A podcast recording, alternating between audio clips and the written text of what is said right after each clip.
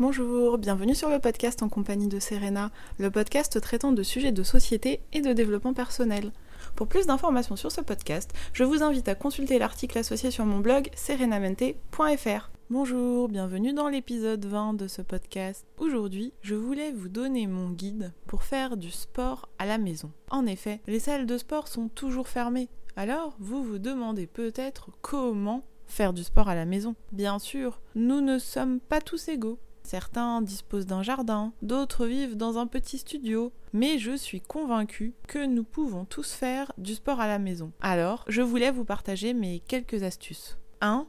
Pourquoi faire du sport à la maison? Je ne vous apprends rien, mais faire du sport à la maison est très important. En effet, exercer une activité sportive régulière permet de rester en bonne santé, aide à se défouler, mais aussi à garder le moral. 2. Comment trouver la motivation pour faire du sport à la maison? Lorsque nous devons faire du sport tout seul, nous manquons souvent de motivation et parfois nous n'avons juste pas envie de nous y mettre. C'est là que la magie des nouvelles technologies opère. En effet, faire du sport en visio avec des copines peut motiver, tout comme suivre une séance de sport en live et savoir que de nombreuses autres personnes font du sport en même temps que vous. C'est très psychologique mais ça peut vraiment aider.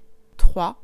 Trouvez un sport qui vous fait du bien. Bien sûr, faire du sport et n'en tirer aucun bénéfice est très décourageant. L'idéal, c'est donc de trouver un sport qui vous fait du bien, qui vous défoule, qui vous permet de prendre soin de vous ou qui vous rend plus zen. N'hésitez pas non plus à varier vos séances de sport pour ne pas vous lasser. 4. N'oubliez pas d'y aller en douceur. Une fois de plus, si vous passez de 0 séance de sport à 7 séances de sport par semaine, même à la maison, ça risque d'être très compliqué. Je vous suggère donc d'étaler votre reprise sportive tout doucement. Pour ma part, je suis à 5 à 6 séances par semaine, mais j'adapte selon mon état et selon ma forme physique. Parfois, je fais des séances plus courtes, parfois des séances plus longues, parfois encore, je saute une séance si j'ai trop de courbatures. 5. De quel matériel ai-je besoin pour faire du sport à la maison. Vous n'avez pas besoin de grand chose pour faire votre sport à la maison. Idéalement un tapis, une brassière, des poids, voire un élastique et un ballon. Mais un tapis peut être remplacé par une serviette et des bouteilles d'eau peuvent remplacer des poids. Ainsi, n'hésitez pas à ruser pour pouvoir effectuer votre séance de sport plus facilement, même si vous n'avez pas forcément le matériel approprié selon vous. 6. Quelle séance de sport à la maison est-ce que je peux faire? Alors je vais vous parler de mon expérience personnelle et des séances de sport que j'aime faire personnellement.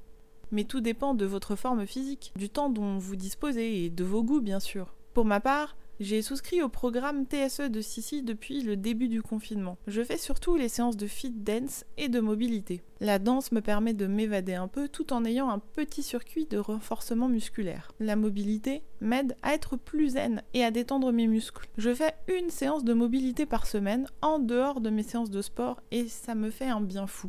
Ce ne sont pas des séances à négliger parce qu'en confinement, souvent, on bouge moins. Et quand on bouge moins, on peut avoir des douleurs articulaires. Et ce n'est pas très agréable, croyez-moi. Sissi fait aussi des séances gratuites en live tous les soirs à 18h. C'est très cardio et vraiment intense. Vous pouvez retrouver certaines euh, de ces séances en replay sur YouTube et ça fait beaucoup transpirer. Une autre chaîne YouTube très intéressante pour faire du sport à la maison, c'est Gym Direct. Il y a de nouveaux contenus régulièrement avec du renforcement musculaire, de la cardio box, du yoga ou encore des séances pour les enfants. C'est très complet, je trouve.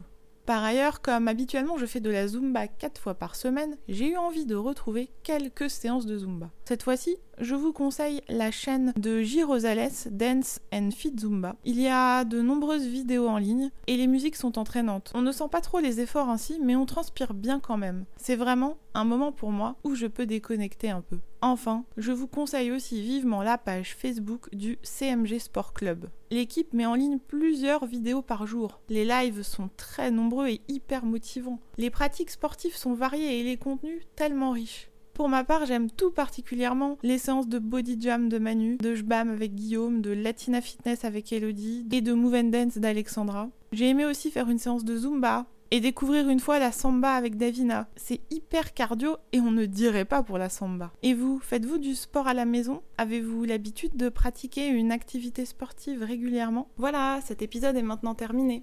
S'il vous a plu, n'hésitez pas à vous abonner. N'hésitez pas non plus à partager l'épisode sur les réseaux sociaux et à laisser un avis pour m'encourager. Le podcast pourra ainsi être découvert par d'autres personnes.